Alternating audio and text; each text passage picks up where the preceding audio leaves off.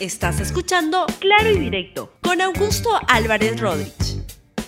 Bienvenidos a Claro y Directo, un programa de RTV. Hoy quiero este, comentar con todos ustedes el momento general que vive el país antes de las elecciones y lo que está en juego para el futuro. Y lo que hemos estado viendo, ya estamos llegando al final de una campaña muy intensa, como muy pocas veces se ha visto en el Perú en términos de polarización y de intensidad. Y lo que quiero comentar con ustedes es cuál es el contexto en el cual sucede esta, elección y cuáles son los factores claves para determinar cómo viene el futuro. Antes quiero que escuchen lo que ya están siendo los discursos de cierres de campaña de cada uno de los candidatos. Así que veamos, empezamos con el de este, creo que es un video conjunto, ¿no? Adelante, por favor. Sin duda también atacó al gobierno de mi padre, atacó a los gobiernos anteriores a él y atacó a los gobiernos sucesivos. Hay varios expresidentes procesados por eso. Y justamente por eso no me puedo permitir fallarles en esta lucha. ¿No les suena a ustedes que hablar de corrupción es sinónimo del fujimorismo? ¿No les suena a ustedes que para hablar de corrupción tienes que tener una pizca de moral? El señor Cerrón, ah, disculpe, el señor Castillo, habla de propuestas para inhabilitar a los funcionarios. Muchas de estas normas han sido aprobadas por la bancada de Fuerza Popular del Congreso anterior donde se aprobó la muerte civil y los impedimentos para que los corruptos y terroristas no participen en el Estado. Y esa es la razón por la que su papá político no se encuentra el día de hoy. Él quiso ser miembro de su plancha presidencial, pero está impedido porque tiene una, sentencia por corrupción. Eh, sugiero que usted trate de, superar su obsesión con Cerrón. Acá el candidato es Pedro Castillo. No la va a ver en mi gestión, de igual manera ninguna persona vinculada con extremistas. Señor Castillo, ¿cómo creerle que el señor Cerrón no participa en su grupo político si él ha impuesto el vocero? Yo me pregunto, ¿dónde está el señor Curburneo? al que usted anunció con bombos y platillos como miembro de su equipo técnico. Pero el señor Cerrón se lo impidió. Entonces ya sabemos quién manda.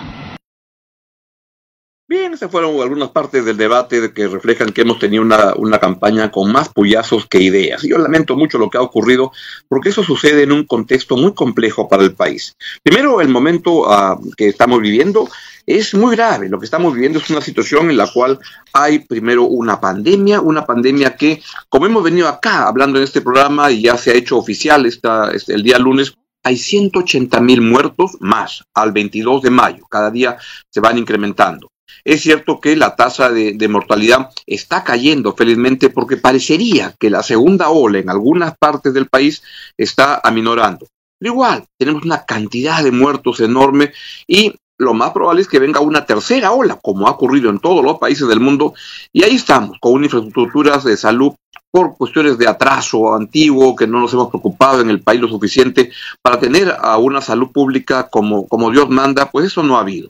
Eh, al, mismo tiempo, la vacunación se está acelerando y es una buena noticia y esto le está permitiendo al presidente Francisco Sagasti un incremento en su nivel de eh, aprobación ante la opinión pública que siempre es relevante en el campo económico, la producción se empieza a recuperar. El crecimiento en el mes de eh, mayo, el último mes del registro, que es el de marzo, perdón, porque luego ya saldrá pronto el de abril, pues ya habla de crecimiento de 18%. Lo estamos comparando, es, es, cierto, contra unos meses en los cuales estaba cerrado el país y, este, por tanto, ahora el país ya funciona y antes no estaba funcionando y eso implica recuperaciones. Pero lo que no hay que olvidar, a pesar de estas noticias que pueden ser este, positivas, que estamos saliendo o estamos en medio de una catástrofe social. ¿Qué es lo que ha habido? Es una pérdida de empleo descomunal. 2.2 millones de personas han perdido su empleo en el año 2020. Al mismo tiempo, la recuperación del empleo no se está dando y lo que está ocurriendo es que el subempleo, el empleo inadecuado está creciendo algo, pero el empleo formal, el empleo este con todos los beneficios, etcétera, no se está recuperando. Junto con eso, tenemos que uh, el, efecto en, en, muchos sectores es muy fuerte. Esto ocurre que ha agravado los problemas de pobreza en el país y hemos tenido en el año 2020 una caída de la, de la, de la pobreza una elevación del nivel de, pobreza por el cual ha aumentado en 10 puntos porcentuales lo, los pobres en el Perú. Hoy en día, en este año, aumentaron en 3.3 millones de peruanos las personas que han caído en nivel de pobreza.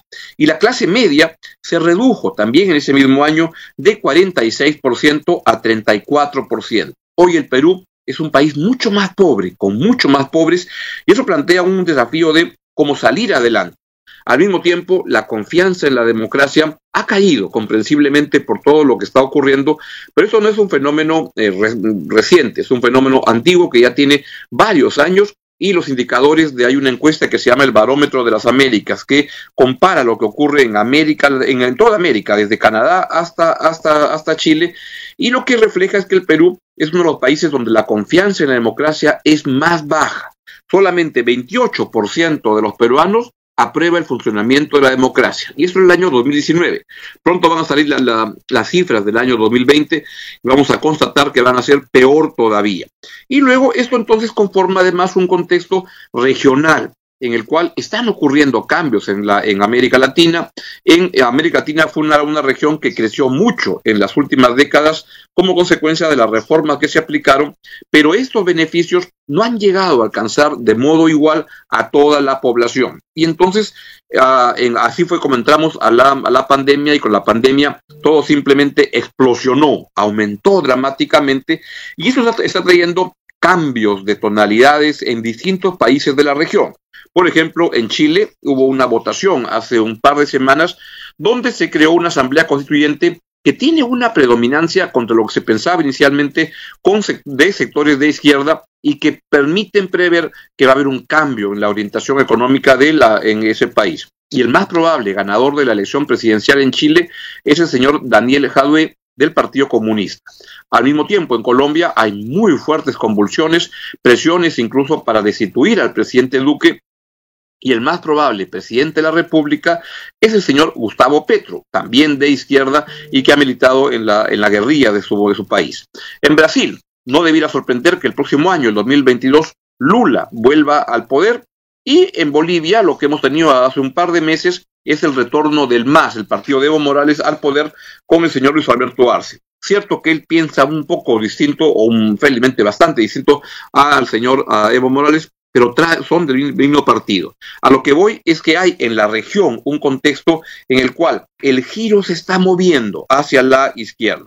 Y esto lo que sucede es que nos agarra nosotros en una elección donde lo que se han enfrentado, confrontado es dos maneras de ver el mundo, dos maneras de ver la, la, economía. Keiko Fujimori por un lado, Pedro Castillo lo están viendo en este momento en la, en la pantalla por el otro, y vamos a ver qué es lo que gana la buena noticia es que la mayor parte de los peruanos no quiere cambiar de modelo económico, lo que quiere es que se hagan cambios dentro del modelo económico. ¿Qué cambios son? Habla la gente de controles de precios y cosas como esas, pero todas estas iniciativas se han estado reflejando en las posiciones de los candidatos en esta campaña electoral y vamos a ver qué es lo que se sucede al final.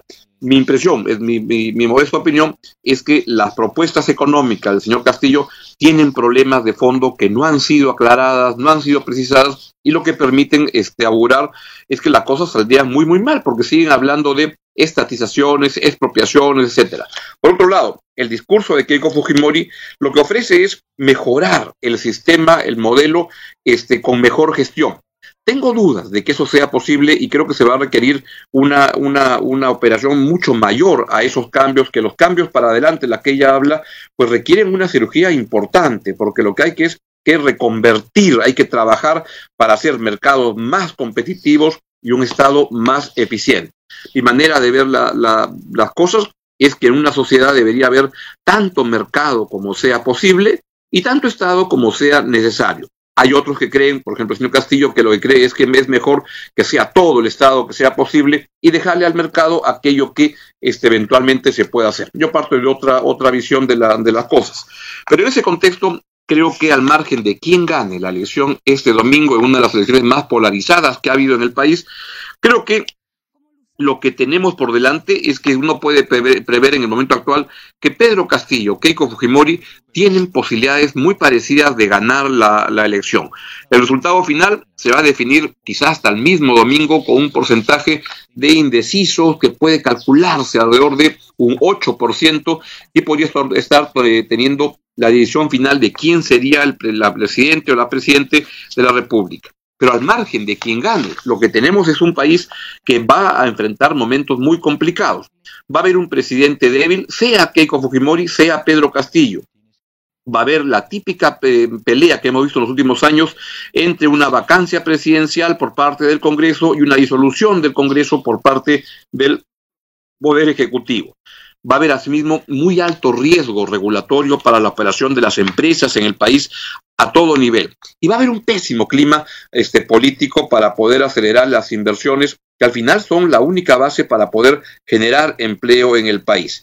Así viene la, mano, así nos tocó, desde mi punto de vista, tenemos a, a, los dos peores candidatos que nos pudieron tocar en esta segunda vuelta, pero la democracia es así, y hay que escoger a uno de ellos y hay que respetar los resultados cualesquiera que estos este, sean. Pero lo que viene por delante es una turbulencia política muy fuerte una conflictividad social muy alta, gane quien gane, y este, así vamos a caminar en, en, estos años, pero yo lo que quisiera recordar es que el Perú ha pasado por momentos muy difíciles, muy complejos, y créanme que siempre hay luz al final del túnel y circunstancias tan complejas como estas pueden generar la posibilidad de que se generen oportunidades, ventanas de oportunidad para que en el país hayan puntos de encuentro ante la, eh, ante la, la, urgencia para poder construir un mejor país. Y eso va a depender, en esencia, de estos siguientes ocho factores.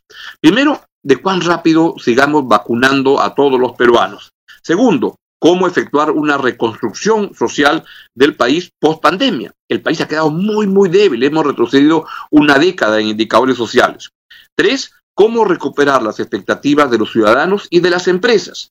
Cuarto, cómo atender las demandas sociales eh, que, que, son legítimas y que son muy grandes con la necesidad de seguir promoviendo la inversión privada en el país. Quinto, cómo construir una buena relación entre el Congreso de la República y el gobierno, cualquiera que salga elegido. En puesto seis, que hayan buenas designaciones en cargos claves en el país. El Tribunal Constitucional, el Ministerio de Economía, el Banco Central, etcétera. Siete, va a depender mucho de lo que pasa en Chile. En el Perú tenemos una evolución y un tipo de desarrollo en que siempre andamos mirando lo que pasa en Chile y lo que ahí ocurra nos va a dar siempre como una especie de espejo de lo que acá podría suceder. Y por último, pues va a depender de cómo camine la economía ah, mundial, porque el Perú es un país para bien integrado al mundo este, global, al mundo internacional, y haría muy mal el siguiente gobierno, como lo ha planteado el señor Castillo, de deshacer los tratados de libre comercio, de cortar las posibilidades de este, intercambiar bienes con otras, otras naciones, y esta idea de sustitución de importaciones, que es que solo se pueda importar aquello que no se produce en el Perú, a mí es una idea que me parece tremendamente este, nefasta para el desarrollo nacional. Pero vamos a ver qué es lo que deciden al final los peruanos este domingo, qué es lo que decidimos los peruanos este domingo, y ojalá que el lunes podamos empezar a reconstruir un país que requiere ser reconstruido y que no nos enfrentemos en peleas sobre la legitimidad de la elección con cuestionamientos del sector que pierda diciendo que ha habido fraudes. Ojalá que que las cosas salgan bien, aunque creo que va a ser bien complicado, pero no hay que perder la esperanza.